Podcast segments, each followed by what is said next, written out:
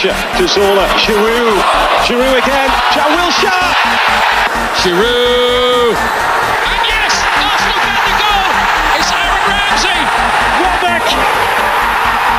Can you believe it? And now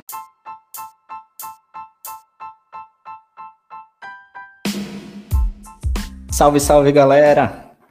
Tá começando mais uma live do canal Gunners Brasil. Eu sou Tomás Veríssimo, um dos criadores da página. E hoje eu tô aqui mais uma vez com Caio Vinícius. Fala, Caio, tudo certinho? Tudo certo, tudo certo. Vamos lá. É, faz tempo que a gente não grava e desde então muita coisa aconteceu, mas é isso, Arsenal líder, Copa do Mundo. Perfeito, perfeito. Agora faz tempo que a gente não grava aqui, né? Sexta-feira eu gravei lá no, no podcast Arsenal em Foco. Então quem ainda não ouviu, corre lá, não deixa de ouvir. Podcast do nosso amigo Caio, que ficou show de bola. E hoje, fazendo a estreia dele, João Vitor, fala já, JV. E aí, galera, brigadão pelo convite. Super animado, muita coisa boa acontecendo, né? Clima de Copa. Vamos que vamos. Vamos que vamos, clima de Copa. É, todo mundo. Saturado ainda não, né? Copa do Mundo é uma coisa sensacional, porque você assiste três, quatro jogos, no outro dia você já quer assistir de novo. Acho que fazia tempo que minha TV não passava o dia todo ligado como hoje. E amanhã vai ser ainda mais, né? Que estão quatro jogos. E é isso aí, galera. É... Começando um pouco falando do Arsenal, né?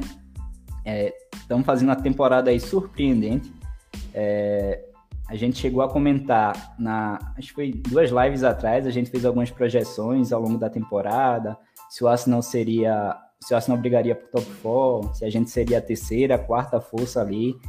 É, Caio foi o mais otimista entre nós e cravou a gente ali como terceira força na frente do, do Tottenham e, e colocou o City e o Liverpool disputando o título, né? E aí, é, com relação a essa previsão que a gente fez, o Liverpool começou mal, vem oscilando bastante, apesar de ter uma grande equipe ainda. Mas o Manchester City, que está ali fazendo a parte dele, a gente, eu trouxe até aqui uma tabela mostrando a classificação de 2022 e 2021, na 16 rodada. A gente vê que, que o Manchester City estava em primeiro né, em 2021, é, somando 38 pontos mas com 16 jogos. E quando eles tinham 14 jogos, eles tinham 32 pontos. 32 pontos é o que eles têm nessa temporada. Ou seja, eles estão fazendo campanha de, de, de líder, né?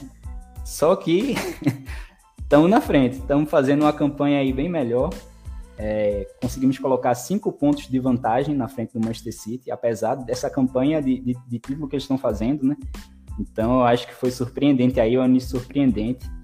É, foi, é, foi surpreendente para tu, João Vitor?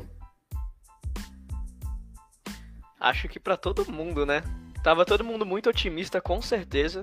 A nossa janela foi muito boa, nossa pré-temporada foi muito boa.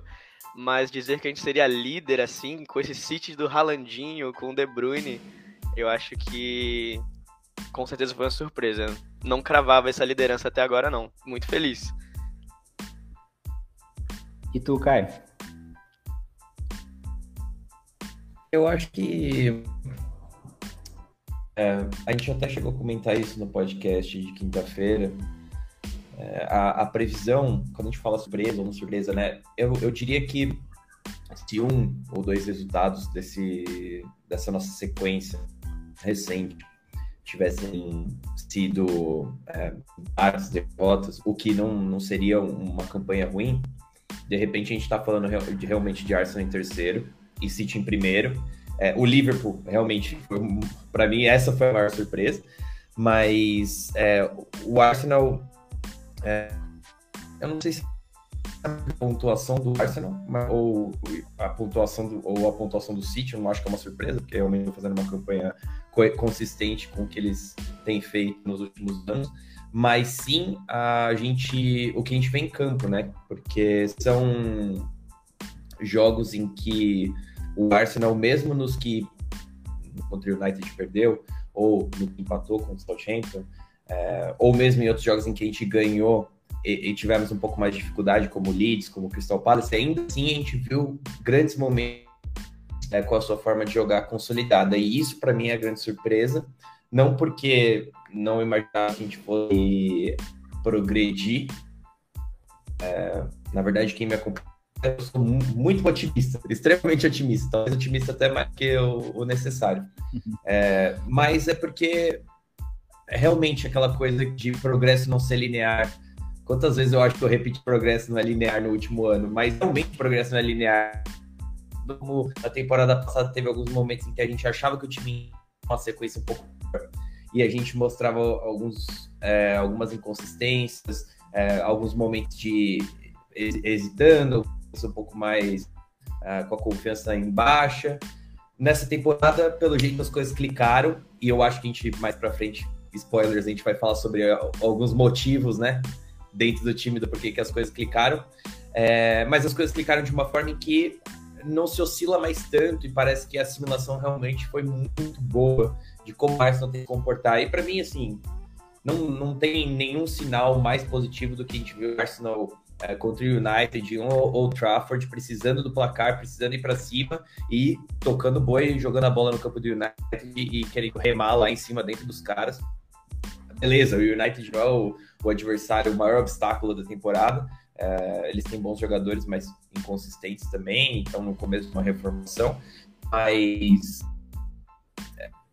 é um, é um campo adversário onde, mesmo com o Arteta, já há duas temporadas atrás ou na temporada passada, mesmo com vitórias, a gente ainda assim não conseguia impor a nossa forma de jogar, né? Eram vitórias muito mais circunstanciais, como foi o 1x0 com gol de pênalti do Aubameyang, é, como foi o primeiro jogo do Arteta também, uh, lá, que não foi um jogo de grande domínio. Então, assim, é, esses momentos da temporada que para mim marcam é, mesmo Palace, na abertura da temporada, meter 2 a 0 no, primeiro tempo, se não me engano, e, e, e, sabe, um adversário que foi tão difícil na temporada passada.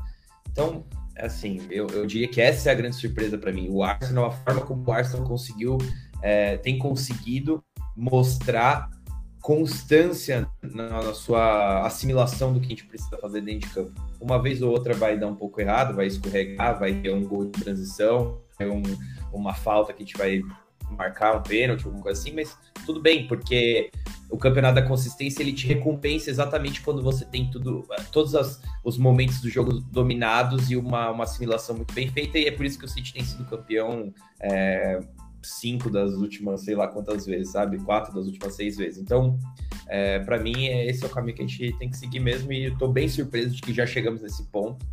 É, é isso. Perfeito, perfeito. Passando aqui já pela interatividade, o nosso amigo Lucas Proença, ele falou essas oscilações da temporada passada que Caio citou fizeram esse time amadurecer na marra. Se dá para dizer isso? Eu acredito que sim. É, é, a gente sabe que a gente tem um elenco muito jovem, foi um, um, um dos pontos que a gente, um dos caminhos que a gente é, decidiu seguir na temporada passada, né, que foi reformular, reformular a equipe, é, fazendo isso justamente é, baseado em trazer bons jovens, bons jogadores aí para pensando no médio e longo prazo. E a gente sabia que a gente ia passar por oscilações. Na temporada passada a gente oscilou e é claro que tudo isso fica de experiência, né? E a gente chega nessa temporada com, com essa bagagem a mais. Eu acho que o Felipe colocou alguns pontos interessantes aqui também. Ele perguntou, vou até transferir essa para tudo novo, Caio se dá para linkar essa evolução, né, essa melhora de ambiente com a saída de algumas laranjas podres do elenco. E aí a gente pode até citar o caso de Alba, né, enfim, e, e talvez até alguns outros atletas que acabaram saindo ao longo desses últimos anos também. Mas eu acredito que, que todas essas saídas foram importantes para que a gente pudesse construir esse ambiente que a gente tem hoje. É, eu acho que tem vários pontos, né? Várias perspectivas. Não, na questão do Alba mesmo, se a gente for falar dentro de campo, é óbvio que a gente andar para frente em relação ao Aubameyang, em relação a Lacazette, em relação a outros do passado, tipo Brasil, é, andar para frente essas dentro de campo tem um sentido, né? Então, olha o que o time faz hoje em dia. Vamos pegar um exemplo simples assim do nosso trio de ataque. Jesus, Martinelli e Saka. É, os três estão extremamente aptos a receber essas bolas em qualquer uma das três zonas, seja centralizado, seja nos, nos meio espaços, seja aberto. É, manterem a posse, né? É, ocorre uma manutenção da posse com eles. Não só isso, como eles têm capacidade de atrair uma marcação, criar uma separação, um passe, uma finalização. Coisas que em algum momento a gente imaginava o Aubameyang fazendo. Assim, eu, eu não tô querendo tacar pedra num cara que, de certa forma, foi importante pro Arsenal. Tem muita gente que gosta do Aubameyang e, assim, teve, tem sua importância no futebol mundial, mas o, o segundo gol contra o no último jogo, é, em que o, o, o, Martinelli retém essa posse na, na beira do campo, atrai a marcação, numa disputa ele consegue sair com a bola e ainda assim é, a jogada se desdobra para o gol do Odegaard. Aquele é o tipo de lance em que o Aubameyang nunca teria conseguido é, realizar da forma que tivesse o desfecho positivo para o Arsenal, porque não eram as características dele. E, assim, então, dentro de campo, ponto. Aí a gente vai falar, pô, será que isso tem influência na forma como o Arsenal assimilou e melhorou bastante é, em jogar da forma como o Arteta previa que o time tinha que jogar? Eu até acho que pode ter certa, certa influência, mas eu acho que a maior influência, na minha opinião, ela tá muito mais no médio e longo prazo para o Arsenal que é na, a influência moral de entender que o nosso time tem um projeto, que o nosso time tem algumas cabeças que são fortes lá dentro e que essas cabeças têm respaldo. Porque, e no or Nothing do Arsenal, como a decisão do Arteta não foi uma, assim, não foi uma decisão, ah, beleza, vamos, é, meio que Edu, é, Vinay, Tim Lewis, estava todo mundo na mesma página. Não, não estavam na mesma página. Foi uma, um espinho que o treinador, que é uma peça importante, é, acabou colocando no caminho deles, os caras tiveram que lidar. E isso só ter sido feito é, público pelo All or Nothing também é um, um, sinal de que não só há o respaldo, porque eles lidaram com a situação, como há um respaldo e uma proteção. É uma proteção. Isso é importante porque a gente, como torcedor do Arsenal, pode, agora que está dando certo as coisas, é falar que, ah, não, legal, olha como que compraram a ideia do cara e eles tinham a visão de que tudo ia dar certo. Podia, ter, podia ser que não tivesse clicando ainda as coisas, podia ser que fosse outro treinador que fosse dar sequência porque o Arteta tá fazendo, e faz parte, no futebol a gente tem que entender que nem sempre as coisas encaixam da mesma forma. Pode ser que o Arteta não conseguisse encaixar, mas o próximo que viesse encaixasse super bem e falasse: olha, o Arteta deixou esse legado super bom para mim e é por isso que a gente tá tendo sucesso. Mas essa próxima peça, esses jogadores pro, importantes desse próximo treinador só vêm para o Arsenal e só vão começar a vir cada vez mais, porque é um clube que mostra coerência na hora de, de é, dar respaldo para o treinador, na hora de tomar decisões em conjunto, treinador, comissão técnica, é, diretor de futebol, agora que o Edu é diretor de futebol mesmo, é, sabe, existe uma, um uníssono ali de, de, de confiança, de ideias, de um comprar a ideia do outro, de é, trabalharem, remarem na mesma direção, outra coisa que o Arteta fala bastante no, no All or Nothing. E o jogador, cara, ele não quer ir para uma barca que nem o Manchester United, sabe? Beleza, os caras têm poder financeiro, tem uma história e tal, mas hoje, qual é a realidade? Um, um Jude Bellingham da vida precisa sair. Ele vai para um time como o City, que é alinhado, um time como o Arsenal, que é alinhado, ou ele quer ir para o Chelsea, que não sabe o que está acontecendo, ele quer ir para um United que não sabe o que está acontecendo a gente cada, cada vez mais se coloca hoje, e eu e talvez um ano atrás, se alguém falasse para mim assim, ah, o Arsenal vai botar 100 milhões na mesa do Borussia Dortmund pelo Bellingham, eu ia falar assim, cara, pode botar até 200, porque não importa, não, não é só o Dortmund que toma essa decisão, entendeu? É, existe a decisão do Dortmund, mas o Arsenal nunca colocaria esse dinheiro na mesa se não soubesse que o jogador é, tá de acordo. E, e eu acho que hoje isso foi uma coisa que tá super em pauta, porque eu tava pensando nisso durante o jogo da Inglaterra. Se o Arsenal chega e dá esse dinheiro, eu não acho que o Bellingham vira. É, olha pro Arsenal com, ah, olha esses tadinhos aí vindo atrás de mim. Não é mais essa posição que a gente tá assumindo. E é, e é nessa hora que se livrar das, das laranjas podres faz muita diferença. Então, é, isso é, para mim, esse é o ponto em que isso é mais, mais, mais relevante mesmo. Me alonguei pra caramba, mas acho que, acho que deu pra entender. Nada, pô, tranquilo.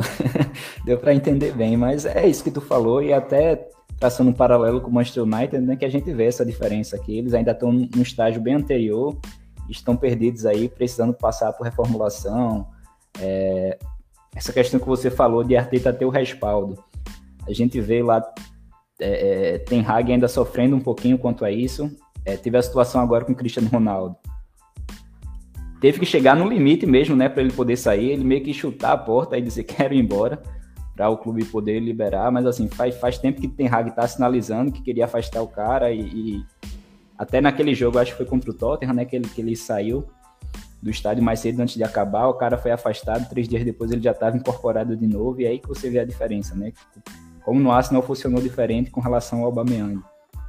E aí, até com relação ao, ao que você citou, o, o Bellingham, a gente estava conversando aqui em off, eu e o João Vitor, é, justamente sobre ele, né? Sobre a partida que ele fez, e enfim, que seria uma, uma contratação, uma baita contratação pro Arsenal, é óbvio que, que ainda não tem nada se falando sobre isso, né? Enfim, nada para o meio da janela agora, mas é, é isso que você falou. É um cara que, que hoje, olhando para o projeto do Arsenal, ele vê com outros olhos, né?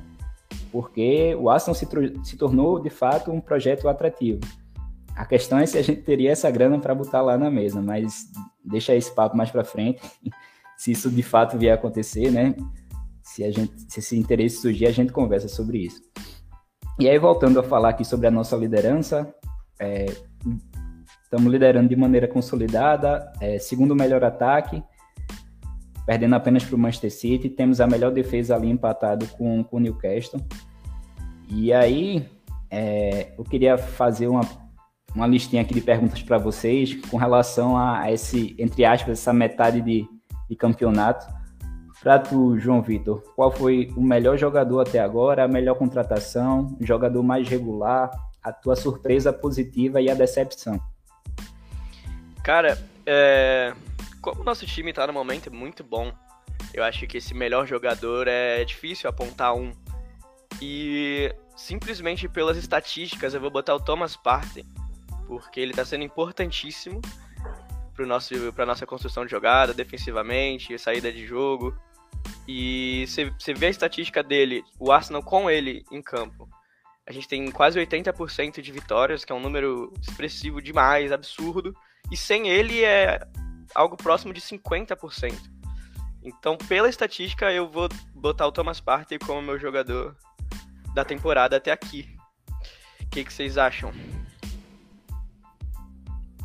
É, eu, te, eu, eu tenho outro pra, pra, pela a diversidade do debate para a gente debater, mas eu acho que tá, tá dentro. Tá dentro. O que, que você acha, Thomas? Tá bem representado também. Eu acho que, como o João Vitor falou, né? O elenco. É... Eu acho que uma das marcas de Arteta é justamente a forma coletiva com quem a gente joga. Acho que no início ali da temporada, acho que Gabriel Jesus foi o maior destaque. Depois ele até caiu um pouquinho. Tá passando por uma fase aí é, sem marcar gols, né? Embora ele entregue bastante ainda de várias outras formas. Mas eu acredito sim que está bem representado com Thomas Partey. É, é, Saliba também teve um início muito bom, enfim, o próprio Gabriel Martinelli. Mas eu acho que sim, está bem, tá bem é, representado. Com relação à melhor contratação, aí eu acho que a gente já pode ir sim em Gabriel Jesus. Acho que todos, todos foram boas contratações, né? Todos são é, é, estão fazendo uma boa temporada, mas eu acho que o principal impacto dos que chegaram, quem causou mais impacto na nossa equipe foi justamente o Gabriel Jesus. Concorda, Caio? É... Eu diria que sim.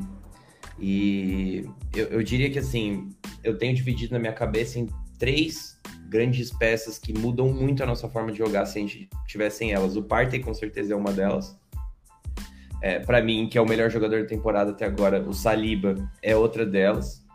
Eu acho que sem esses dois, principalmente, a gente perde bastante da nossa, das nossas capacidades. É, mas o Gabriel Jesus seria a terceira escolha, porque ele é a peça mais, uma das mais difíceis de, de, de substituir no time. E com certeza a nossa melhor contratação. Eu, eu diria até que a gente tem que a gente pode até pensar qual contratação melhor que o Gabriel Jesus nos últimos não sei quantos anos, sabe?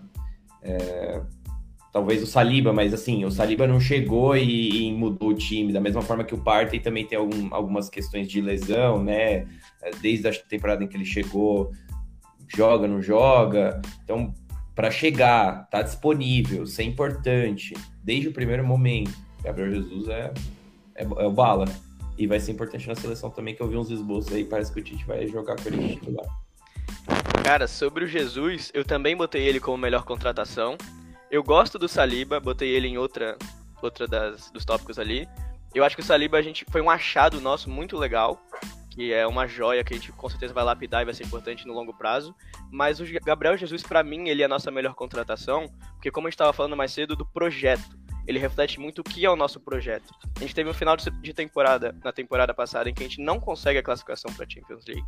A gente teve uma temporada que a gente oscilou demais, mas a gente conseguiu mostrar, tanto dentro de campo quanto fora, que a gente tem um projeto, que a diretoria, o técnico, é, o planejamento para esse projeto acontecer, conseguiram trazer um jogador que é o Gabriel Jesus, jogador de seleção brasileira, campeão no City, é, cansado de carregar troféu no City, e todos os grandes clubes da Europa estavam querendo o Gabriel Jesus. O Real Madrid tinha interesse, o Tottenham tinha interesse, o Chelsea tinha interesse, e a gente, mesmo sem a classificação para Champions, conseguiu trazer ele. Então reflete muito esse momento do, do clube. É, ele, ele impactou no elenco de imediato e mostrou que o projeto, tipo, é, tem essa, atrai jogadores. Então, a gente chegar no Bellingham hoje e ele não recusar de primeira, é, ter um mínimo interesse em, no clube é, é pelo projeto que está funcionando. A Arteta tem um plano, né? Acho, acho bacana, por isso eu boto ele como melhor contratação disparadamente. Perfeito, perfeito. E seguindo aqui, o jogador mais regular, é... eu vou de Ben White. Eu tava entre Shaq e Ben White, mas aí Shaka vai se encaixar logo na de baixo. então, para a gente diversificar um pouquinho, é... a temporada absurda aí que tá fazendo, Ben White na direita. É... Acho interessante até porque no final da temporada passada, ou até em outras lives um pouquinho mais recentes, muito se falou da gente, sei lá, a gente precisar de um lateral direito. Poxa, eu não quero ter Cedric Soares de reserva, se Tomiasso machucar e tal. E aí, Ben White acabou encaixando ali do lado direito. A gente nem lembra mais que, que Cedric tá no elenco muitas vezes. é... O cara vem jogando super bem, impressionante. O que tu acha, Caio? É, eu acho que eu acho que o é, é, que eu não quis pôr o Chaka de surpresa positiva, porque eu não acho que é tão surpresa assim, sabe? Eu acho que o que faltava para o Chaka era a gente, de forma geral, coletivamente ser mais estável, para ele poder ter mais destaque também. Quando ele tinha que. E é da personalidade dele, que é meio. Assim, é uma falha, na verdade, né? Ele pode ver como uma, um positivo, mas é uma falha que ele queira carregar o piano e apagar os incêndios que aparecem, e aí ele só se destacava negativamente muitas vezes, porque ele não consegue.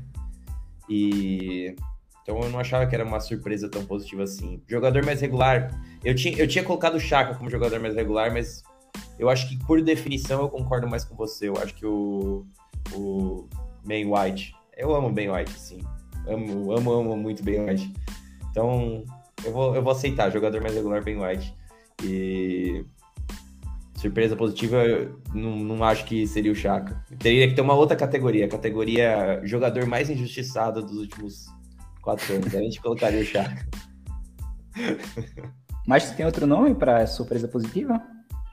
Não, é porque eu acho que. Então, é o que eu falei, eu não acho que ele é uma surpresa a forma como o Chaka tá jogando. Para mim, uma surpresa positiva é tipo o Gabriel Jesus se chegar e se enca... Primeiro que eu não tava convencido de que o Gabriel Jesus jogaria centralizado. É, achei que o Arteta tinha outros planos para ele, mas, e era uma questão também da janela do Arsenal. Eu não, não, não tive, não fiz a leitura corretamente do que, que eles queriam. Acho que não ficou claro para mim em todo em todo tempo. Mas aí a partir do momento que ele jogou centralizado, também uma surpresa positiva dele ter retomado tão rápido é, o nível que ele tinha no começo pelo City jogando centralizado, que ele era um demôniozinho, mas a gente viu tão pouco depois de Jesus centralizado no City nas últimas duas temporadas que é, foi uma surpresa, mesmo talvez eu devesse esperar que ele ia fazer isso já, mas para mim foi um impacto muito maior é, a forma como Jesus se encaixou no Arsenal do que o Chaka se destacando como ele tem se destacado, principalmente em zonas mais ofensivas, porque a gente não tem visto tanto a, a no, nas posições em que ele falhava, né? De ter que correr atrás de todo mundo. Não, o Saliba, Gabriel, Parta, esse pessoal faz isso. É, o Chaka volta, recompõe, duela lá em cima beleza, ele não tá, ele não tá tendo muito que se expor na, no, nos momentos em que ele ia mal. E aí eu não, não, não tava vendo ele tanto como uma surpresa. Mas eu acho que se encaixa de certa forma também. É, mas o Gabriel Jesus, para mim, foi uma surpresa, uma surpresa boa, assim, boníssima. Tu, João Vitor. É, jogador mais regular, eu, eu, botei dois. Um foi o Ben White, acho que a gente concorda nisso. E o outro foi o Gabriel Martinelli, que eu acho que a palavra regular é bem importante aqui. Ele joga, dá, dá muito de si todo jogo, ele entrega sempre, ele participa em criação de jogada, finaliza, tá dando assistência. Ele é muito regular nos números e dentro de campo, ele se entrega sempre. Então, o Gabriel Martinelli, sou muito fã. E o Ben White, que também serve para surpresa positiva, só que na surpresa positiva eu botei ele, o William Saliba. É, não é uma surpresa, a gente já esperava que ele fosse esse jogador que ele é, mas eu gostei muito do jeito que ele encaixou ali. É, ele é muito classudo, ele, ele ganha tudo. Foi uma surpresa positiva ele ali. Botei o Saliba. Perfeito, perfeito. E aí, defendendo mais um pouquinho, né, a minha posição com relação ao Chaka, é, nessa questão de surpresa também, acho muito também pela, pela história de volta por cima, né, por, esse, por ele já ter tido um momento muito complicado em que quase saiu do Arsenal, e aí, a partir da chegada de Arteta, ele optou por ficar, é, acreditou no projeto e, e, aos pouquinhos foi retomando o espaço dele, né? Que, na verdade, ele nunca deixou de ser um líder dentro do elenco, né? Faltava a gente de fora ver isso. E aí, é, com tudo que ele foi fazendo, eu acho que a série também ajudou bastante a gente ter uma noção melhor desse papel de liderança dele. É, e aí, cara, acho que pra mim foi uma surpresa, cara. Eu não era da turma tão hater de Chaka, não, mas assim, que ele tá jogando é impressionante, bicho. Eu não esperava de forma alguma que ele chegasse a ser um dos melhores jogadores do Arsenal, assim. Tanto que eu acho que muitas vezes a gente discutia é, o Arsenal tá com um time muito bem formado, com peças jovens, e só tem alguns pontos de melhora. E aí, quando tinha Laca e a gente falava na questão de centroavante e a gente colocava muitas vezes o Chaka como essa posição de, de um ponto a se melhorar, né? E pelo que ele tem entregado nessa temporada, a gente até meio que deu uma esquecida nesse, nesse sentido. E aí, é, é, com relação à decepção, tu tem alguém em mente, João Vitor? Cara, eu tô tão iludido com esse time que eu não quero apontar uma decepção. Eu vi pouco do, do português, do Vieira, mas não vou botar ele como decepção. Eu escrevi aqui na minha colinha que a minha decepção é a lesão do Smith Rowe, pelo fato dele não poder disputar espaço, não tá podendo jogar. Então eu deixo aí a minha decepção como a lesão dele, cara. Fugiu, fugiu, hein? Mas vai, Caio. É decepção é forte, né? Eu não, eu acho que eu vou meio com o João nessa aí de não querer projetar coisa negativa assim, porque a gente se passa às vezes como torcedor, né? Mas eu diria que uma, quem tem me preocupado é o Lokonga, que eu esperava mais, mas aí é totalmente minha culpa de esperar mais, realmente. É, eu via capacidade nele para entregar mais, para ser mais importante nas, nas oportunidades que ele teve. E nem é que ele não foi, né? Porque eu acho que existe uma diferença entre a gente admitir que no momento que a gente perde o Partey é muito difícil ter uma reposição à altura e, entender que. E aí existe uma diferença entre não ter uma reposição à altura e jogar mal de fato, né? Eu não acho que o Arsenal jogou mal nos jogos que o Partey não pôde jogar essa temporada, mas. Ou que foi poupado. Mas não sei, não sei, me falta, eu nem sei onde foi que eu falei sobre isso, mas me, me falta ver no Lokonga uma, uma, uma questão de entrar em campo e dominar, sabe? É uma posição tão, tão é, sensível, ela é tão visível. Toda hora você tá ali, a bola tá ali, e o Partes faz ser muito visível, né? E é muito importante, então me falta ver nisso no Lokonga de chegar e, e, tomar o jogo pelo, pelo, pelo pescoço, assim, nem na Europa League, sabe? Que é uma competição que, cara vamos ser sinceros, beleza. Tivemos alguns adversários aí, PSV, fora de casa foi chato. O Bodoglint é o time que compete, poderia estar na Champions League, mas, cara, a gente é melhor que eles, a gente tem mais qualidade que eles. Me faltou nesses jogos ver uma questão do Lokonga mais assim, é, vou pegar isso aqui, vou resolver, pode deixar comigo. É, eu acho que é um pouco da, da forma dele de ser mesmo. E é, sei. Me, me, não, não chamaria de decepção, mas ao mesmo tempo acho que é uma decepção. Cara, sobre o Lokonga, cara, eu acho que todo mundo tá meio decepcionado com ele, porque a gente não viu ele brilhar ainda em nenhuma partida, nem nada. É, eu gosto de comparar ele com o Genduzi, o Matteo Genduzi que tá no Marseille agora, porque eles jogam em posições parecidas, têm mesmas funções e tal, mas é, o Genduzi ele, ele chega e ele mostra tipo um talento nato, assim, sabe? Tipo, ele era muito jovem, muito imaturo, mas ele ele impactava. E o Lokonga não, o Lokonga a gente vê que ele tem potencial, mas eu não enxergo um talento como eu enxergava no Genduzi, assim, sabe? Então eu fiquei meio decepcionado por isso. Mas eu acho que ele tem muito a evoluir como jogador e pode ser um bom jogador, um ótimo jogador para compor elenco aí. É, eu, passou exatamente isso pela minha cabeça, João Vitor. Não com essas palavras exatamente, mas é, esse paralelo com o Gendozi, né? Quando o Caio estava falando pela falta de iniciativa do Lokonga, e era algo que o Gendozi tinha de sobra, né? Enfim, muitas vezes ele cometia até besteiras e tal, mas ele sempre foi esse jogador insinuante de, de colocar a bola debaixo do braço e chamar a responsabilidade o tempo inteiro. É, o, o nosso amigo Lucas aqui perguntou do Saka, o Saka vai muito bem, jogou muita bola hoje na, na estreia dele na Copa do Mundo, né? Enfim, depois aí de passar daquele episódio lamentável na final da Euro, o garoto Saquinha merecia viver isso na estreia dele de Copa do Mundo, marcar dois gols. A Inglaterra aí que se que se ela de fato encaixar, tem tudo para ir longe na Copa, mas já já a gente chega nesse assunto. É, os amigos falaram aqui também que, que o principal ponto positivo do Arsenal nessa temporada é a coletividade.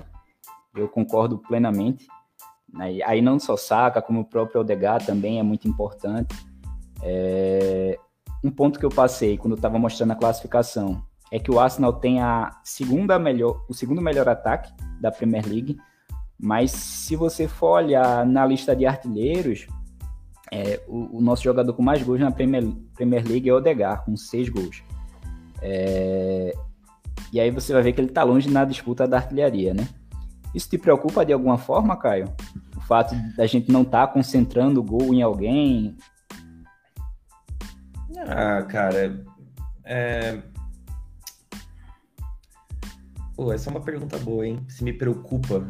Eu, eu acho que não é uma, não é uma anormalidade, eu diria mas ao mesmo tempo eu não, não me lembro exatamente onde que essa pessoa viu, mas eu sei que o, Jay, o James McNicholas, que cobre o Arsenal pelo The Athletic do arroba Gunnerblog no, no, no, no Twitter, ele traz muita informação, participa de um podcast que chama o Arcecast.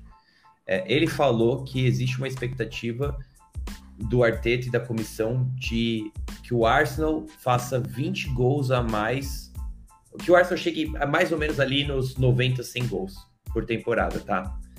Para a gente chegar nisso, no ritmo que a gente tá dividindo gols, a gente precisa de ter uma peça que aglutine mais gols. Então, é, é, assim, eu não acho que é anormal que a gente divida bem os nossos gols pela forma como a gente joga, pela forma como a gente se comporta em campo.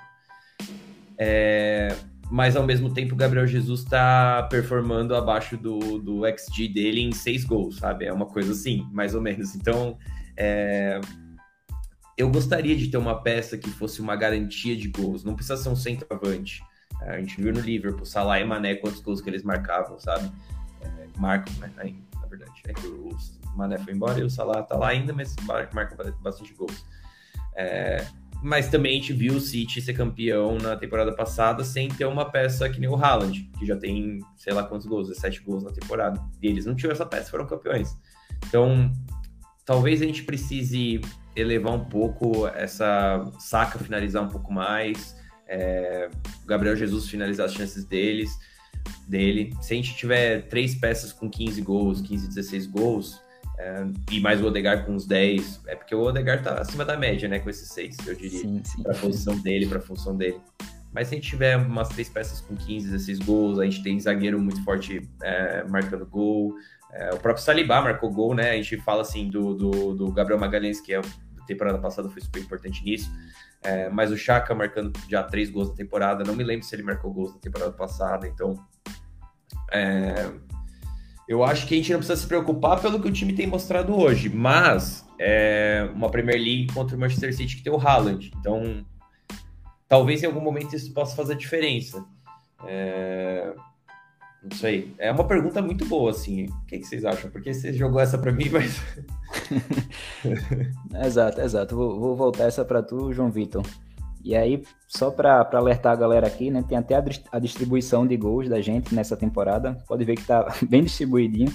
É, como o Caio falou, o Manchester City conseguiu ser campeão em várias temporadas sem ter alguém que, que concentre muitos gols, né? Eles tinham ali o Agüero, e aí depois que o Agüero saiu, eles passaram temporadas aí com, sei lá, com o Marreis, o próprio Sterling, Gabriel Jesus, Foden agora também, Gundogan, mas sempre nessa média ali entre 15 e 20 gols, ele, e eles conseguiam. Mas eu queria saber de tu, João Vitor, se tu queria que a gente fosse atrás de um centroavante aí, a, a, a médio prazo, curto prazo, se não for nessa janela agora, talvez no verão. Cara, eu acho interessante, tá? Eu gosto da ideia. Eu acho que a gente tá precisando mais de ponta hoje. Eu gosto da ideia de trazer um bom ponta para janeiro para reforçar pro final do campeonato. Mas sobre a pergunta em si, é, a gente tá disputando com o City, que tem um Haaland ali com 18 gols. É um absurdo, é um absurdo. E mesmo assim a gente tá 5 pontos à frente dele. Deles. Se a gente tivesse um jogador como o Haaland, é uma garantia maior mas eu tô muito seguro que o nosso elenco é muito bom. Eu acho que falta um pouco peças do banco que possam suprir ali, tipo, um saca sair, entrar outro ponta bom. É... Mas não sei, o Gabriel Jesus chega sendo muito importante, ele não tá fazendo gol nesse momento, mas ele contribui muito. Uh... Eu, eu acho que a longo prazo a gente vai ter que renovar nosso ataque, é inevitável. Vamos ver como é que o Enquete vai sair aí também, se ele assumir uma posição mais importante. Mas para hoje, cara, eu tô muito satisfeito. A gente, você vê o Chaka marcando gol, o, o próprio Odegar com seis gols, que é o nosso artilheiro até o momento. Não me preocupa. Continuamos marcando gols, continuamos subindo na tabela. Inclusive, eu ia comentar um pouco atrás que a, gente tá mal acostumado, a gente tá vencendo muito, a gente não empata, a gente não perde. A gente tá vencendo muito. Uma coisa que a gente não sabe é quem, vão, quem vai fazer o gol, sabe? Os três pontos vêm, mas quem vai marcar hoje? Porque sempre muda. Pode ser o Saliba fazendo um golaço da entrada da área, pode ser o, o Gabriel Jesus driblando seis e botando no ângulo. Vamos ver. Mas eu tô bem confiante nesse Isso, elenco aí. O Magalhães desviando uma bola em cima da linha, né? uma cobrança de escanteio. Mas é exato, Deixa eu exato. só mandar um abraço pro Tiba que me chamou aí no chat. Um beijo, Tiba. Dali, grande Tiba. abraço aí pra tu, cara. É, e aí, dando um pouquinho minha opinião com relação a isso, né? É, nessa lista aí de artilharia tem um cara que eu gostaria muito. A gente já falou várias vezes aí, que é o, Ivan Tony. Eu gostaria muito de, de ter esse centroavante é, que disputasse bola pelo alto. E cara que, óbvio, que, que soubesse sair da área e jogar também, feito ele sabe fazer, para abrir espaço, para armar o jogo, é, reter posse, enfim. É um jogador excepcional mas eu também não vejo o Arsenal fazendo isso não a curto, médio prazo, né? E é justamente pelo fato de a gente ter renovado com o Ed, então acho que pelo menos nessa, nessa janela de, de inverno agora a gente não vai trazer um centroavante, acho que Ed vai ganhar pelo menos esses seis meses aí, quando eu digo pelo menos é porque ele pode ficar mais, tá? Ele pode ficar na próxima temporada também, é, não sei como é que vai ser quando a gente classificar para Champions, é, e além de Ed, a gente também não pode esquecer que a gente tem outro garoto fazendo uma ótima temporada também lá na Ligue 1. É verdade que Balogun, apesar de entregar vários gols, ele também não é esse centroavante grandalhão de área como é o Tony, né? Enfim, referência na bola aérea. É um cara mais de movimentação, mas querendo ou não, é outro aí que também tá na briga ali, enfim, para ter o espaço dele, né? Tá na fila de espera para ter o espaço dele no centro do nosso ataque. A gente não sabe se ele vai vir a ser utilizado na próxima temporada, mas acho que vale ressaltar aqui que ele vem fazendo uma grande temporada aí, disputando artilharia na Ligue 1, né? Uma equipe bem fraca, diga-se de passagem, né? Então, o que ele está fazendo é, é, bem, bem significativo. Tu acha que, que dá para ele ser incorporado na próxima temporada, Caio? Ou tu prefere esperar mais um pouquinho? É, cara, eu acho que tem que. É, é o tipo de coisa que não dá pra gente acessar só com a performance dele na outra liga, né? Por mais que eu tenha me impressionado também, não achei que ele ia ter esse impacto que ele tem tido lá. Eu acompanho pelo, pelo perfil aí na internet, Gunners Brasil. Muito bom, ele marca gol, posta lá. e dá as notas, notas do campeonato francês. teve um período em que o Balogun estava na, atrás somente de Neymar no, no mundo. É, mas assim, eu, eu tenho curiosidade para entender como que o Balogun se comportaria mais centralizado, porque pelos dos lances que eu vi, ele tem partido da esquerda muitas vezes, e mesmo no Arsenal na temporada passada, quando ele teve que compor de alguma forma, era partindo da esquerda também. É... Mas eu acho é que. Eu, eu, a equipe eu... deles lá joga com a dupla de ataque, né? No caso, aí os dois ficam ah, então. podendo se movimentar bastante. Então, eu tenho, assim, eu tenho me surpreendido, mas é muito difícil de projetar, ainda mais é, vindo de uma outra equipe que joga de outra forma. É... Só que alguns sinais são positivos. É, o que a gente falou de não ver no Locongá, a gente tem visto num moleque de 19 anos. 19 anos que ele tem? 19 ou 18? Ah, já tem 20 ou 21 já. Nossa, é tudo isso, será? Acho que Pô, sim. Vou até procurar aqui. Mas 21. Pô, já tem 21, caramba. Tô surpreso. Ele tá na fila de espera faz um tempinho. Então, mas a gente tem visto de um menino de 21 em um outro time, numa outra liga, sabe? Bater no peito sim. e trazer para ele a responsabilidade. Então, é positivo. É... Vamos ver. Só que assim, agora parando para pensar, né? Uma característica, esse negócio de, de ir bem pelos flancos, casa muito bem com o Gabriel Jesus, né? Como uma reposição do Gabriel Jesus. É um cara mais móvel, que tem esse desmarque que ele mostrou ter na França, que tem essa combatividade, é bem positivo é, em característica também. E na base, assim, ele fazia e acontecer, né? Na base, é que a base é ainda mais difícil de você extrapolar qualquer coisa, mas que ele mostrava é, magia na base, é, arrancada do meio campo, números absurdos em termos de características, e, ele é muito bom, muito bom mesmo, assim. Qualidade ele tem, né? Agora, a gente sabe quando o cara chega no profissional, o nível de exigência é outro. É... E aqui passando, né? Eu acho que é meio que uma unanimidade que as, as necessidades do Arsenal para essa janela agora de inverno são reforçar tanto a ponta quanto o meio-campo, né? Ali trazer jogador para reforçar o meio, para poder rodar talvez com, com Parte ou com o próprio Chaka, enfim, seja um volante ali, um jogador mais central. E aí, começando pelas pontas. Eu coloquei a caixinha de pergunta hoje no Instagram e tinha muita gente perguntando sobre esses dois. Gaco fez até um gol hoje. É, o ucraniano vem sendo linkado, o Mudrit, né? O jogador do Shakhtar. Vem sendo linkado ao Arsenal aí desde a janela passada. O Shakhtar vem pedindo um valor bem salgado nele. É, pelas entrevistas que vem aparecendo aí, ele tá querendo muito pro Arsenal, né? É como se ele estivesse querendo cavar a vaguinha dele ali no Arsenal também. É, a gente não sabe até que ponto o Arsenal tá interessado de fato, né? Se o Arsenal tá querendo muito ele ou se ah, chamou a atenção, gostaria, mas também não estaria disposto a pagar uma fortuna nele. Talvez a gente tenha outros alvos. Então acho que que a gente só vai é, ter mais nitidez com relação a isso quando a, a após a Copa, quando a janela estiver mais perto de abrir. Mas com relação a esses dois nomes, tu tem alguma preferência, João Vitor? Cara, eu gosto conta? muito do nome do ucraniano aí, eu gosto dele, do Mudrik, né? Eu tinha até botado aqui na minha colinha para citá-lo. Uh, ele é um cara muito forte, eu vi poucos lances, eu abri alguns vídeos, mas nem cheguei a ver os vídeos inteiros. Mas o que eu vi eu gostei muito, cara. Ele é muito forte, deixa o marcador é, para trás no corpo, finaliza bem. O Gakpo também, a gente viu né, no, nos jogos da Europa League. Ele é um cara muito móvel, assim, gosto dele também, mas eu prefiro o ucraniano, eu acho que ia servir mais pra gente.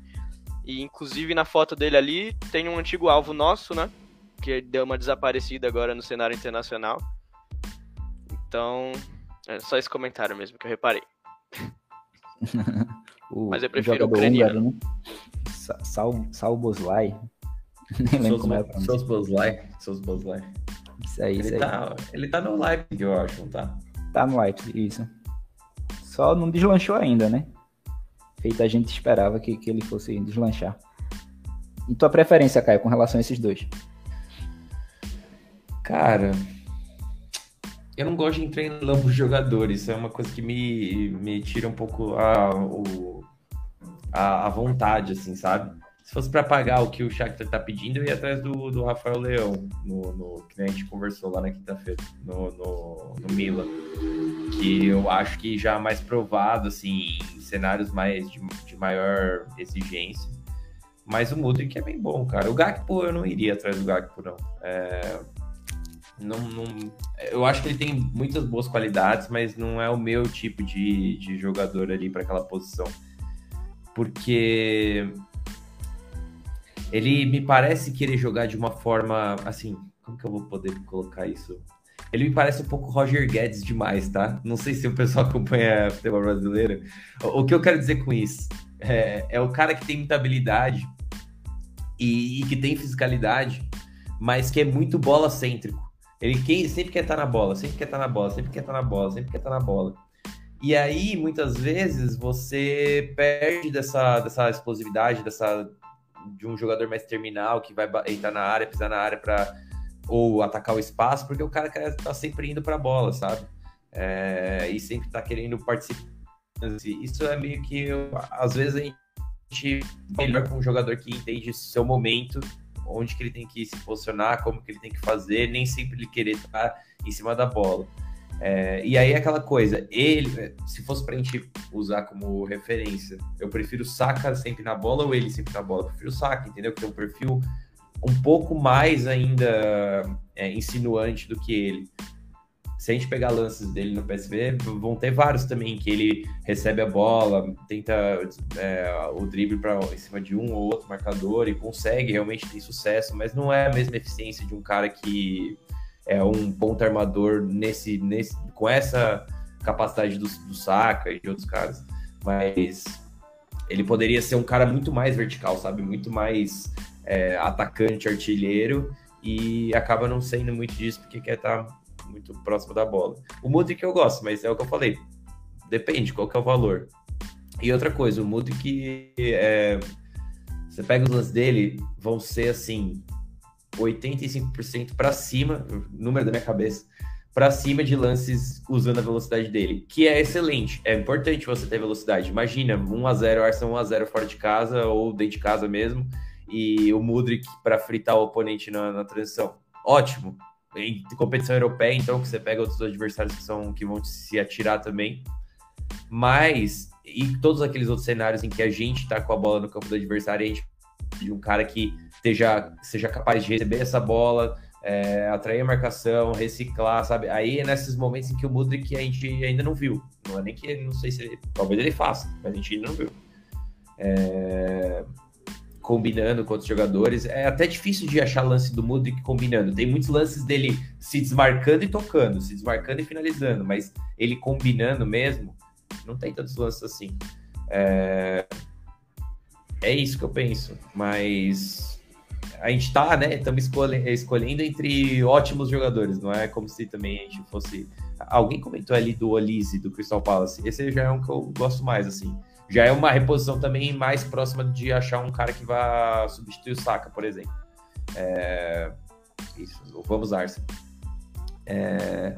Já é mais próximo de alguém que vá substituir o, o, o Saka, assim, de, em alguma capacidade é, como um armador pelos flancos, é, mais insinuante no contra um, conseguindo segurar um dois contra um em cima, sabe? Uma coisa mais assim. Mas eu não sei, até né? Pra um, até para ter um jogador que joga pela direita também, né? Um ponta direita, né? Porque pensando na volta de Smith Rowe, que ele disputaria com o Martinelli ali pro lado esquerdo, ter o Olise ali pela direita seria bom.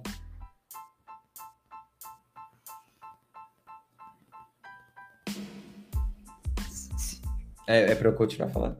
Foi porque eu te, acabei te interrompendo. Não, mas é isso, é isso, é isso mesmo que eu penso. É... Mas é o que eu falei, estamos escolhendo de ótimos jogadores. Não acho que nenhum desses dois jogadores fosse flopar no Arsenal, mas é... é aquela coisa, né? Se a gente pode, se a gente tem budget, se a gente tem atração de nomes, é, por que não pensar no Rafael Leão, por exemplo, sabe? Que o Rafael Leão é esse cara que tem um físico que tem um, parece um touro e a técnica de um, de um, de um mágico, entendeu? Eu traria esse um cara desse pro Arsenal, porque eu gosto muito. Sou muito fã do Rafael Leão. É o sonho. Mas traria né? outros também, isso, né? É? Pra mim é o sonho, Rafael Leão hoje. Tipo assim, dito isso, Gakpo ótimo, uh, Mudrik ótimo, mas o sonho é o Rafael Leão, cara. o meu sonho, eu tenho sonhos que são peculiares, as pessoas não entenderiam muito bem. O meu sonho é ver o Dembélé no Arsenal, o Osmani do não. Barcelona. Eu amo aquele cara, eu amo de paixão. de paixão. Ele é um dos jogadores que quando eu vejo na tela, assim, eu não sei explicar, mas é uma coisa do torcedor, sabe? Eu gosto muito de, desse negócio de direita esquerda, desse chute seco que ele dá, que muitas vezes é um chute falso, para trazer a marcação. Ele bate muito bem na bola. Eu gosto muito desse jogador. Mas não existe nenhuma chance de ele parar no Arsenal. A realidade não é essa. Então a gente, a gente se contenta com outros. Não, é um jogador de, de custo-benefício questionável, né? Enfim, pelo histórico de lesão, mas realmente talento ele tem e até é, é, na, na metade final da temporada passada eu acompanhei bastante o Barça, né? Justamente pelo Alba quando o Alba foi para lá e tal, assisti alguns jogos do Barça, eu realmente me impressionei pelo, pela reta final de temporada ali que fez o Dembélé. Toda vez que ele estava em campo era o melhor jogador do Barcelona. É, o Dembélé saudável é outra parada. Exato, exato. Com relação à ponta aí, eu também acho que o Rafael Leão seria uma ótima contratação. Eu só sou um pouquinho mais pessimista com relação ao valor. Eu acho que, sei lá, o Milan ia pedir cerca de 80 para 100 milhões nele, porque é um cara, um jogador assim absurdo. Eu não acho que seria entre aspas, só esses 60 que o Shakhtar tá pedindo no. Mas será que o Shakhtar só pediria 60? É o que o Romano vem falando, né? Enfim. Mas também é só entre aspas, né? Porque para o jogador é um valor bem acima também. Enfim. Lembrando é... que a gente pagou 70 no PP, né? Que não, não deu em nada. Então sempre corre esse risco, é outra liga. Mas eu tô super disposto a ver a gente dropando uma, uma maleta de 80 milhões lá no, na Itália. Nossa, eu ia ah, ficar muito certeza. feliz com o Leão. Cara, eu cheguei naquele ponto que dificilmente eu vou reclamar de contratação. Pelo trabalho que o Arsenal vem fazendo, dificilmente eu vou reclamar de preço do jogador. Posso até fazer um questionamento ou outro, é óbvio, né? Faz parte da, de quem produz conteúdo. Mas eu acredito muito no projeto que vem sendo desenvolvido. Então, se o Arsenal estiver disposto a chegar lá e pagar X valor em determinado jogador, eu até prefiro que a gente realmente é, é, vá atrás de reforços do que a gente fique sem trazer ninguém. É, com relação à pergunta aqui do Matheus, ele falou do Madison, que teve até algum momento ali que a gente ficou, pelo menos eram as especulações, né, que a gente ficou entre Odegar e Madison, que são jogadores diferentes, né? Apesar de serem meio campistas, são meio campistas de características diferentes. A gente acabou optando por Odegar aí, enfim, ele deu super certo no Arsenal, tá super bem, é o capitão hoje. Mas se tivesse a oportunidade de ir atrás de Madison, tu iria ainda hoje, Caio? Tu acha que ele pode ser jogador da ponta? Hum, da ponta não, mas eu acho que é um bom jogador. Só que aí a gente meio que. É, putz, não sei, né? Boa pergunta agora. Porque bem mais terminal do que o Odegar, mais próximo do Smith Rowe, mas mesmo assim Smith Rowe é uma incógnita ainda grande, né? Eu gosto muito dele partindo da esquerda e ele tem esse físico ainda para fazer isso. Pelo menos eu acho, né? Vamos ver como ele vai voltar de lesão. Mas ele pode jogar por dentro também, e aí se ele for jogar por dentro, com as outras peças que a gente tem, onde que o, o Madison se encaixa, sabe? Ele não é esse meio atacante que vai ser a colinha ali no, no, no que vai ditar o ritmo do jogo, como o Odegar faz. É... Não sei. Não sei, assim, depende qual que é o preço, né? Porque ter bons jogadores no clube é uma coisa que eu gostaria de ter, com certeza, mas qual que é o preço? É, eu gosto do, do, do, Madison. E, na verdade, quando teve a especulação ali, Madison Odegar, eu fiz um podcast, era Madison versus Odegar, e era a capa, era Street Fighter, assim, os dois, tipo, versus. Assim. Excelente e... conteúdo, viu? Recomendo. E eu lembro que no final eu gostava mais do Odegar, mas hoje que a gente já tem uma grande facilidade de estar tá no último terço e de chegar realmente na, no, no, campo do adversário, o Madison é sinônimo de caixa, né? Sinônimo de passe, de gol, de, de assistência. Então, pô, legal.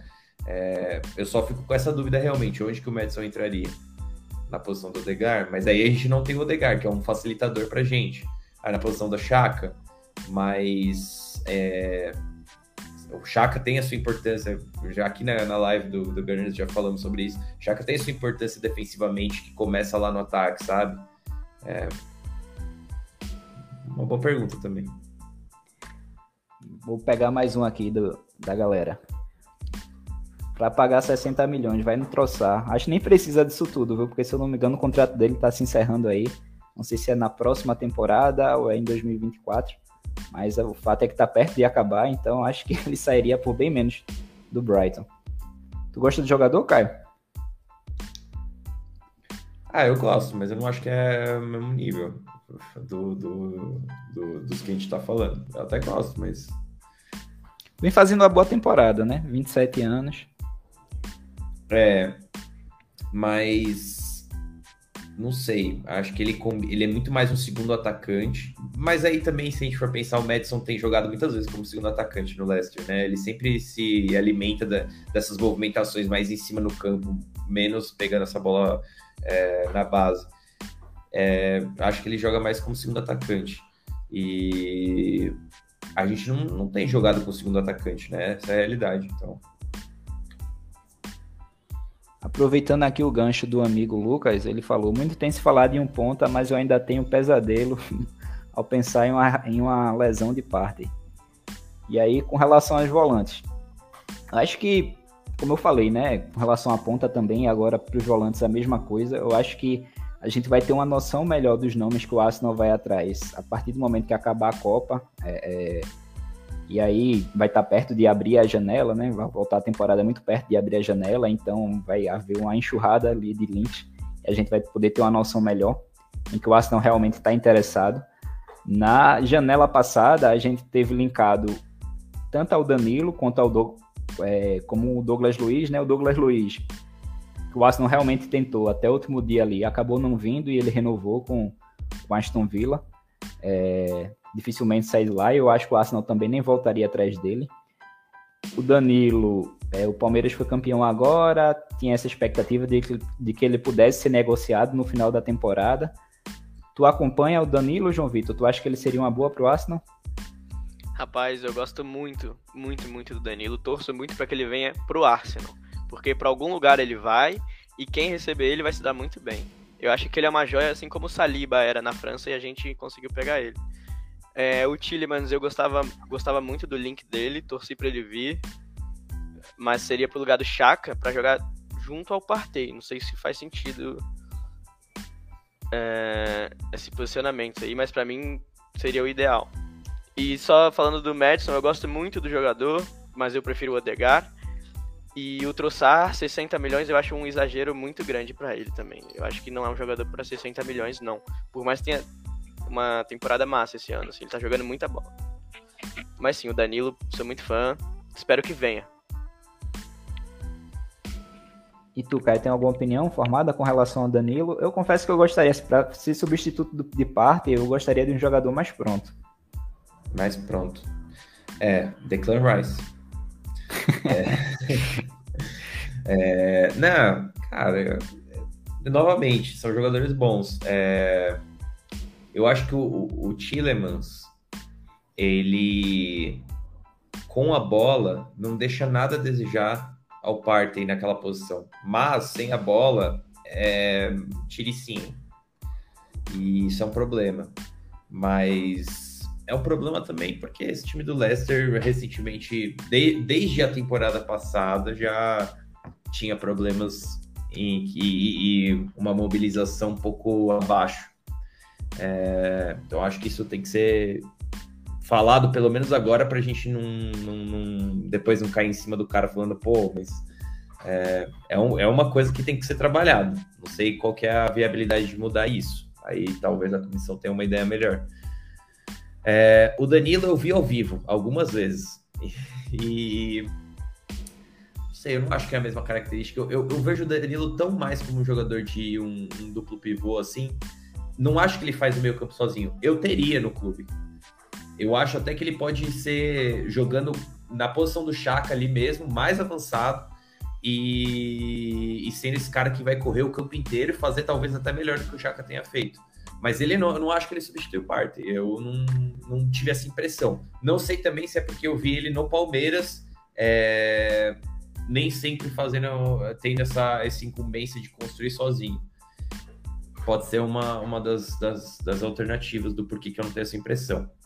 Mas é, sobre essa questão de estar pronto ou não estar pronto, eu acho que quando a gente. É, é incrível, né? Mas se o Lokonga errasse tecnicamente algumas vezes, e como ele errava mais na temporada passada, mas entregasse o que o Danilo fisicamente entrega, a gente não estaria falando sobre tá pronto ou não tá pronto, a gente estaria falando sobre é, Lokonga ter sequência de jogo, alguma outra coisa. Eu acho que a gente não vai ter essa impressão se o Danilo chega, porque fisicamente ele não vai deixar a desejar na Premier League. Isso é garantido. É... Aí, se ele vai ter a capacidade de assimilar a forma do Arsenal jogar, é outro, outra discussão. Mas isso é o tipo de coisa que o scout tem que te dizer de, de, de lata, entendeu? Eu não acho que a gente deveria trazer um, um, um, cara sem a certeza de que ele vai absorver, que ele tem a capacidade técnica de absorver. É, é mais uma questão de tempo. Então, é, eu não sei, não acho que. Mas é isso, não acho que o Danilo jogaria no Partey sozinho. Eu também acho que para eles assumir logo de cara seria uma responsabilidade muito grande, justamente pelo esse papel aí, né? O single pivô ele tem, tem que fazer a bola girar e eu acho que ele não chegaria apto logo de cara para fazer essa função. Mas é um jogador interessante, assim. É, eu sou da. Claro, se viesse eu ficaria feliz, mas também não é um nome que me empolga tanto, não. Pelo menos não para o curto prazo. É, a gente chegou a citar no, no podcast lá que eu participei com o Caio, a gente falou lá do Sangaré e até o, o, o, o Tiba que tá aí ouvindo é o fanzaço do Sangaré. Então, Tiba, se tu quiser ouvir a opinião da gente sobre o Sangaré, vai lá no, no podcast Arsenal em Foco. A gente falou muito sobre ele, é um nome bem interessante também, mas até agora não existe link do Arsenal, né, com, com relação a ele. É, o Tillemans, o Caio tá com feeling aí, achando que o Arsenal vai voltar atrás dele. Vamos ver, mas eu também acho ali que, que se ele vier para o Arsenal é mais para atuar na do Chaka ou em determinada situação ele podia até fazer a do Partey, mas só em jogo que a gente estivesse precisando do resultado, enfim. Porque para saída de bola, sim, ele seria excelente. É, para sair ali da pressão, enfim, fazer a bola rodar, mas não sei. Pra, na parte defensiva eu tenho algumas dúvidas. E aí, puxando algumas perguntas que a galera fez lá no Instagram, Caio, eu vou direcionar uma para tu, que eu acho que ficou bem interessante.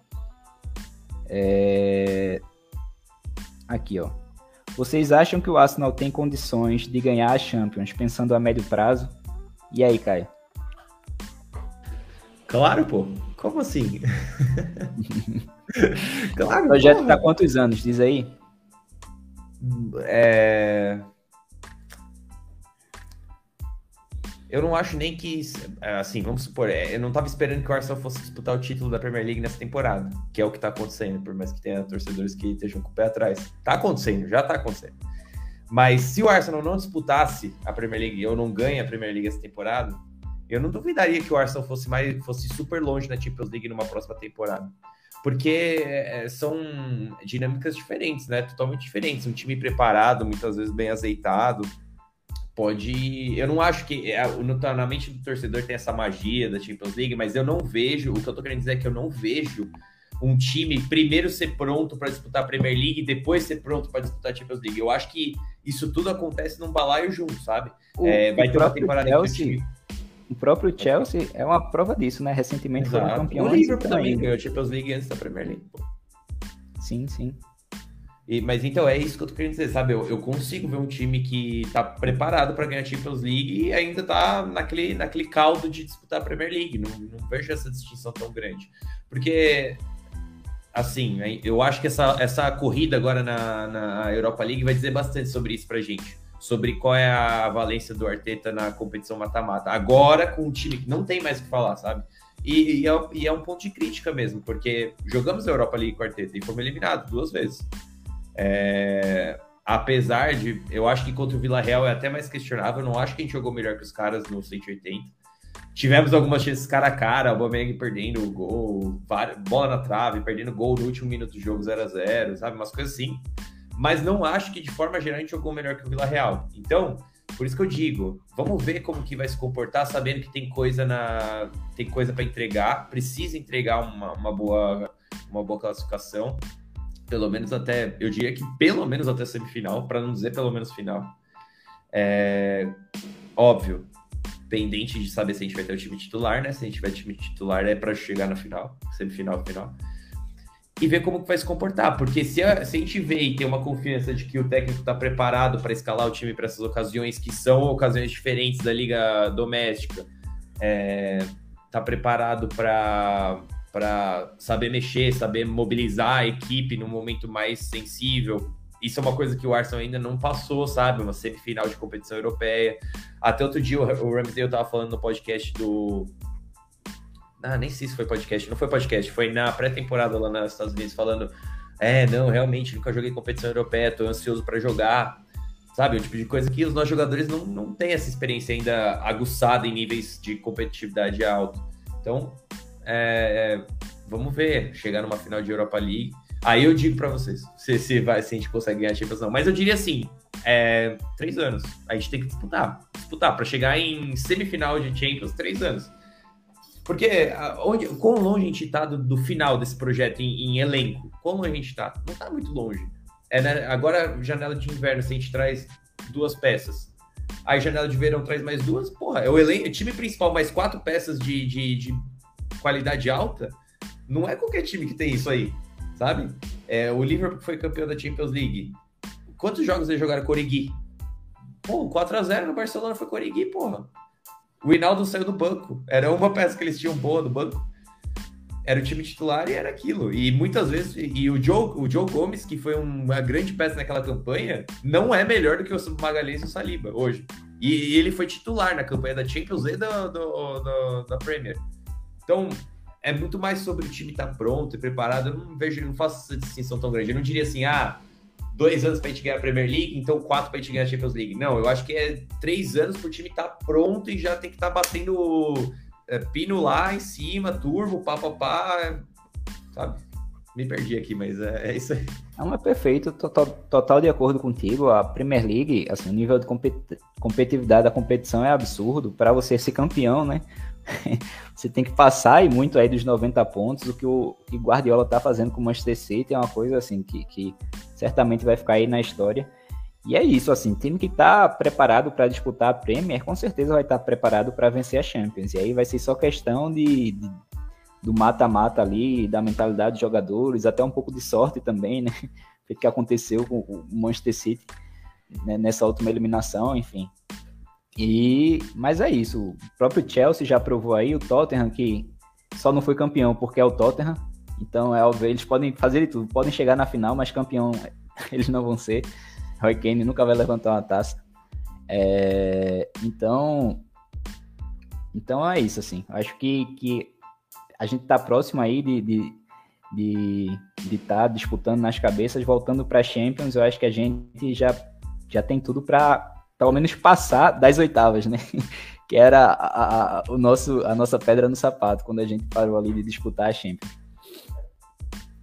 E aí, passando a, começando a falar um pouquinho de Copa do Mundo, é, o Arsenal teve 10 jogadores convocados, é, estão aí na tela para vocês, eu acho que todo mundo já viu quais foram. Tem mais 12 ex-gunners na Copa também. É, a gente fez até uma brincadeirinha aqui com o simulador, é, Caio, João Vitor, eu fiz também, só que eu acabei nem colocando o meu, porque no final tá tudo muito parecido. Eu acho que, que a gente tá bem otimista aí com o Brasil, achando que o Brasil tem tudo para ser campeão. É, e aí os nossos meninos, Gabriel Martinelli e Gabriel Jesus aí voltar campeões do mundo. É, com relação ao quanto isso, né, quanto a Copa pode prejudicar o Arsenal, é, eu acho que, que não vai prejudicar tanto com relação às outras equipes, né? Porque todo mundo teve jogador convocado. É, enquanto o Arsenal teve 10, o Manchester City teve 16 jogadores convocados. Então, assim, a Copa veio para todo mundo, né? O Manchester City tem muito jogador titular convocado também. É, o Arsenal tem jogadores titulares, mas muitos não são titulares na, nas suas seleções, né? O próprio Gabriel Jesus. Caio falou que ele está nessa disputa com o Richardson, mas o Martinelli não é titular. É, ben White não é titular, Ramsdale não é titular, é, Partey deve cair cedo. Então, acho que com relação aos demais, a gente não vai ser tão prejudicado. Eu acho que as equipes que mais se beneficiam dessa parada para a Copa, acho que vai ser tanto o Newcastle, porque tiveram poucos jogadores convocados, se eu não me engano, só quatro ou foi cinco. Então ele já vem fazendo uma boa temporada, né? Uma ótima temporada, muito consistente, e vão ter mais esse tempo aí para poder treinar. O Liverpool também vai poder dar esse restart, né? Eles não, assim, dos times do Big Six, eles foram os que tiveram é, menos jogadores convocados, só sete. Então eles vão poder dar esse restart, mas querendo ou não, a gente já, já estabeleceu uma vantagem significativa ali deles, né? Então, para eles chegarem na gente, é, só se a gente tiver caído muito em rendimento, que eu acho que não vai acontecer. É... E aí, Caio, tá, tá muito otimista com o Brasil? É, acha que a Inglaterra vai longe? É... Como que eu vou colocar isso? O time do Brasil é o melhor time treinado da Copa do Mundo. Mas isso não quer dizer que o Brasil vai ganhar a Copa do Mundo. É... Eu não. Eu. Das, das, vai, não vou falar que é o é difícil afirmar isso sem acompanhar o trabalho das pequenas seleções, mas das grandes eu não tenho dúvida que o Brasil, que o, o Tite e a comissão são os mais, os mais competentes ali. É, eles são muito diferenciados. Se a gente acompanha que foi feito no ciclo é, de seis anos, né? Dois anos antes de 18 e depois mais quatro anos. É, a ponto de. Recentemente saiu até um, uma matéria uh, detalhando o que, que o Tite estava fazendo para conseguir ajudar os jogadores a tirar eles de uma de situações de trauma, sabe? Que foram criadas durante a carreira deles, é, trazendo é, técnicas de, de psicoterapia para conseguir fazer, tirar os jogadores dessa bolha, assim, de não, não colocar eles numa situação novamente em que eles vão deixar de se desempenhar, em que eles vão se retrair, mas em que eles vão se expandir e, e conseguir superar a situação. Então, é o detalhe, é o tipo de detalhe que a gente vê desde a primeira convocação do Tite lá em 2016 que o cara falou, eu vou jogar dessa forma, que é a forma que eu tô. A gente não tem, a gente tinha que se recuperar nas eliminatórias. A gente não tem tempo, não tem tempo para treinar. Os jogadores têm que chegar e jogar. Então o que eu vou fazer? Vou adaptar essa forma da seleção jogar para trazer as peças mais importantes do Brasil no mundo. Eles vão jogar exatamente como eles jogam no clube, se encaixar direto. Tirou, jogou o ego dele fora e falou: vou trazer aqui, os caras têm que encaixar e jogar. E aos poucos foi trabalhando aquilo fez uma virada extraordinária naquelas eliminatórias. Amassamos a Bélgica, que é o que a gente tem que falar aqui em 2018. Amassamos, foi um roubo aquele o, a, a solada do Company dentro da área, no Gabriel Jesus, que até tinha VAR naquela porra, primeiro torneio com VAR, não, não, até hoje não me desce isso. Como que os caras não pararam aquilo na hora e expulsaram o Company do estádio, não é nem do, do campo, do estádio. O cara entrou com a, com a sola no, no, no joelho do Gabriel Jesus. Bizarro, bizarro. Aquela bola do Renato Augusto eu falo, é que nem o Doutor Estranho no, no Avengers em, em Infinity War lá. Tinha uma, uma, um desdobramento no mundo onde aquela chapada do Renato Augusto não entra. A gente viveu exatamente aquela, esse, essa realidade onde a chapada do Renato Augusto não entra. É, enfim, a gente amassou a Bélgica. e fomos eliminados, e tudo bem, acontece. Futebol é assim, é um esporte de margens. Às vezes a margem cai pro oponente, e a gente tem que aceitar isso. Não tem como controlar 100% das coisas. E por isso que eu acho que todo mundo é, gosta tanto do futebol, né? Também por causa disso. Mas aí a gente deu sequência nesse trabalho. É uma seleção teve várias peças que eram importantes em 18 e que agora é, não são mais, simplesmente ficaram velhos, pararam de performar, é, enfim, diversos motivos, algumas lesões, mas assim, é, de forma geral, o Brasil chega bem inteiro para o Mundial. Um trabalho extremamente maduro de um treinador que tem atenção a todos os tipos de detalhe. O futebol internacional, diferentemente do futebol de clubes, não necessita de uma, um refino tão grande. É, se for perguntar como que joga mais complicado, o Brasil ou o Arsenal? O Arsenal joga bem mais complicado. Mas no futebol internacional não, é, não, não há necessidade disso. É muito mais um jogo muito mais direto, muito mais disputado. A moral e a, a forma como os jogadores estão se sentindo confiantes é muito importante. E o Brasil, cara, hum, desculpa, é, é o favorito, na, na minha opinião. É, eu tenho o privilégio de poder ter acompanhado o Tite muita, muita da, da, da minha vida, porque ele treinou o Corinthians. E é difícil, né? Porque às vezes eu posso estar sendo extremamente parcial na minha avaliação. Mas é, em nenhum momento eu, eu, deixo de. Eu não consigo deixar de ver qualidade em, em outras seleções. Então, isso me respalda um pouco de, de tranquilidade de falar que o Brasil é favorito. É, mas é um torneio internacional, né? Tudo pode acontecer. É, os jogadores podem se lesionar, o Casemiro pode tomar dois amarelos de novo, como aconteceu na última Copa, é, um gol contra, sabe? Essas coisas acontecem e o futebol tem dessas. Mas é, tô muito empolgado, tô empolgadíssimo, tô totalmente copalizado hoje. Tu, João Vitor, é da turma que torce para os jogadores do Arsenal ou, ou quer que eles caiam cedo para voltar logo pro clube? Rapaz, sobre os nossos jogadores convocados, poucos preocupam, né? Eu acho que quem preocupa mais é o Saka, que é um jogador muito importante pra gente e que ele joga na Inglaterra, titular na Inglaterra, então provavelmente vai jogar muitas partidas. É, mas Gabriel Jesus, banco, Martinelli vai jogar um, poucos minutos.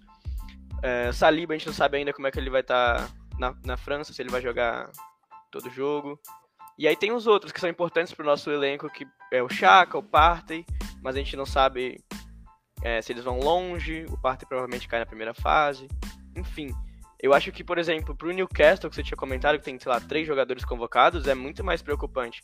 Porque provavelmente são tipo, todos ingleses, tirando o Gabriel, o Bruno Guimarães. E, pô, o Tripper machuca ali. Como é que eles têm elenco para repor pro resto da temporada ali na, no Newcastle? Eu acho que não. Então, por mais que a gente tenha mais jogadores convocados, eu acho que a maioria não, não joga tanto. O Ramsdale é terceiro goleiro. O Turner vai ser eliminado na primeira fase. Então eu tô tranquilo com os nossos jogadores. É, tô bem confiante com a nossa seleção. seleção brasileira, como o Caio falou, é, ela entra como favorita, estando em boa fase ou não. Tem muita história. É um torneio. É, é Copa do Mundo, né, cara? O Brasil entra para ganhar todo jogo. O nosso time tá muito alinhado, nossos jogadores estão com uma, com uma vibe muito maneira, é, a população tá muito engajada. Eu acho que vai ser, vai ser muito massa. A gente tava precisando de uma copinha aí. E torço para que a gente seja campeão. Eu, eu acho que temos totais condições, tem equipes interessantes aí, a própria Argentina tá muito forte. Portugal tem um elenco muito legal, muito jogador de Premier League. É, vamos ver, torcer pro Brasil, com certeza e não me preocupa com a, não me preocupa com as lesões do nosso clube. Perfeito, perfeito. Eu acho que um ponto que tu falou aí com relação a, a essa aproximação da, torcida, da torcida com a seleção, né, essa empolgação, eu acho que isso é um mérito de Tite também, porque é, ele tinha um, um, modelo de, feito Caio falou, ele tinha um estilo de jogo, um modelo de jogo no Corinthians e, e ele chegou na seleção. No início, o intuito dele foi arrumar mais a equipe, mas mas nesse ciclo de agora, é, ele percebeu que diversos jogadores ofensivos estavam vivendo um, uma fase absurda. Assim, o Brasil estava revelando muito jogador bom, muito ponta bom, e aos poucos ele foi soltando a equipe. E, e para jogar esse futebol alegre, né, enfim, que é muito eficiente também, mas que tem toda aquela parte lúdica que o torcedor brasileiro gosta, né? Então, confesso também que que não estava, acho que não estou tão empolgado com a seleção desde 2006. Pena que 2006 foi aquela tragédia, né? Mas assim, eu estou muito empolgado sim para essa Copa. É... Dentre as perguntas que a galera mandou no Instagram, eu achei uma bem interessante. E eu vou mandar para tu, Caio. É... Como as atuações de Saka, Martinelli e Saliba na Copa podem influenciar nas renovações? Tu acha que isso influencia de alguma forma? Porque o Arsenal está tentando renovar com os três jogadores. Cara, eu acho que influencia, mas é... o Arsenal, eu, eu não acho que o Arsenal não estava levando isso em consideração. E renovar com essas peças não é necessariamente uma tarefa simples, né? Porque são jogadores que os agentes já há mais de seis meses sabem que vai ter Copa do Mundo. É, tirando o caso do Martinelli, são jogadores que também já eram já era esperado que estivessem nas suas seleções e que tivessem uma, uma participação relevante. Então, eu, como agente desses caras, não necessariamente estaria muito disposto a conversar e bater martelo em nada pré-Copa. Então, já é uma coisa que seria considerada de qualquer forma. É, eu imagino, na minha previsão ali, como que tá? Inglaterra e França nas, nas quartas, né? Então, é aquela coisa. Eu já imagino que eles vão passar para as eliminatórias de qualquer forma. Eu não tinha pensado que eles iam se enfrentar diretamente, né? Mas é, eles já iriam se enfrentar de qualquer forma. Então já iriam lo longe, entre aspas. É... Eu até acho que dos dois, eu achava pelo menos que dos dois o que ia ter uma, uma performance mais relevante seria o Saliba, mas hoje a gente tá falando do dia que o Saka marcou dois gols na Copa, né? Então é, é uma situação chata, mas por outro lado, o que, que impede o Arsenal de, de financeiramente se comprometer com esses jogadores, sabe? A gente, eu não vejo muito risco em se comprometer com esses. É, são jovens. A gente, eu acho que nenhum torcedor do Arsenal hoje que acompanha o time realmente consegue imaginar um esqueleto para os próximos cinco anos sem esses caras. É... Idealmente, a gente gostaria de colocar um degrau agora e depois deixar um espaço aberto para daqui um ano e meio rever esse degrau e talvez é, melhorar. É bem provável que a gente tenha que antecipar um pouco esse, esse patamar de reconhecimento para esses jovens, mas é, é, se lá vi, sabe? Acontece. Perfeito, perfeito. Eu acho até que tá bom, galera. Tá fechando aqui. É, foi ótimo é, ter a participação de vocês. Muito obrigado aí, João Vitor. Considerações finais? Primeiro, dizer que é uma honra é, fazer parte aqui da live pela primeira vez. Caio, sou seu fã das lives, tá? Tava falando isso com o Tobazão aqui antes da gente dar, dar o play. Acho que ele não ouviu, vou repetir. Caio? Oi, desculpa, desculpa, desculpa. Tava, tava falando aqui. Eu fã te declarando pra tu aqui. Pô, é, tá gravado, você assiste depois. fala, fala, fala. cara, é uma honra, é uma honra. A gente acompanha lá no grupo a sua live, todo mundo gosta muito, você é um cara que sabe muito, se expressa muito bem. Então, muito legal participar aqui com você. E Tomazão, obrigado pelo convite, né? Vamos agora acompanhar essa Copa do Mundo, torcer e daqui a pouco voltar para nossa realidade de disputa de título da Premier League com Manchester City de Pepe Guardiola e Haaland. Isso aí, isso aí. Perfeito. Caio, considerações finais? Putz, desculpa, desculpa, João. Tava, é que eu fui pegar o carregador aqui para minha consagrada, que deixou aqui dentro. Cara, pô, assim, primeiro, Tomás, obrigado mais uma vez por ter chamado. É sempre muito bom falar de Arsenal, né? Parece que esses dias são pesados, mas a gente vem e acaba se aliviando com, com futebol que só deixa a gente nervoso normalmente, né? Mas falar do time deixa a gente mais aliviado. É... E obrigado, João. Pô, cara, é... nem sou tudo isso aí, né? Na verdade, a gente vai aprendendo junto, com certeza. É, é isso aí. Obrigado, gente. É isso aí, galera. Muito obrigado aí. Vamos torcer muito aí para ver o Brasil campeão, voltando para a Premier League.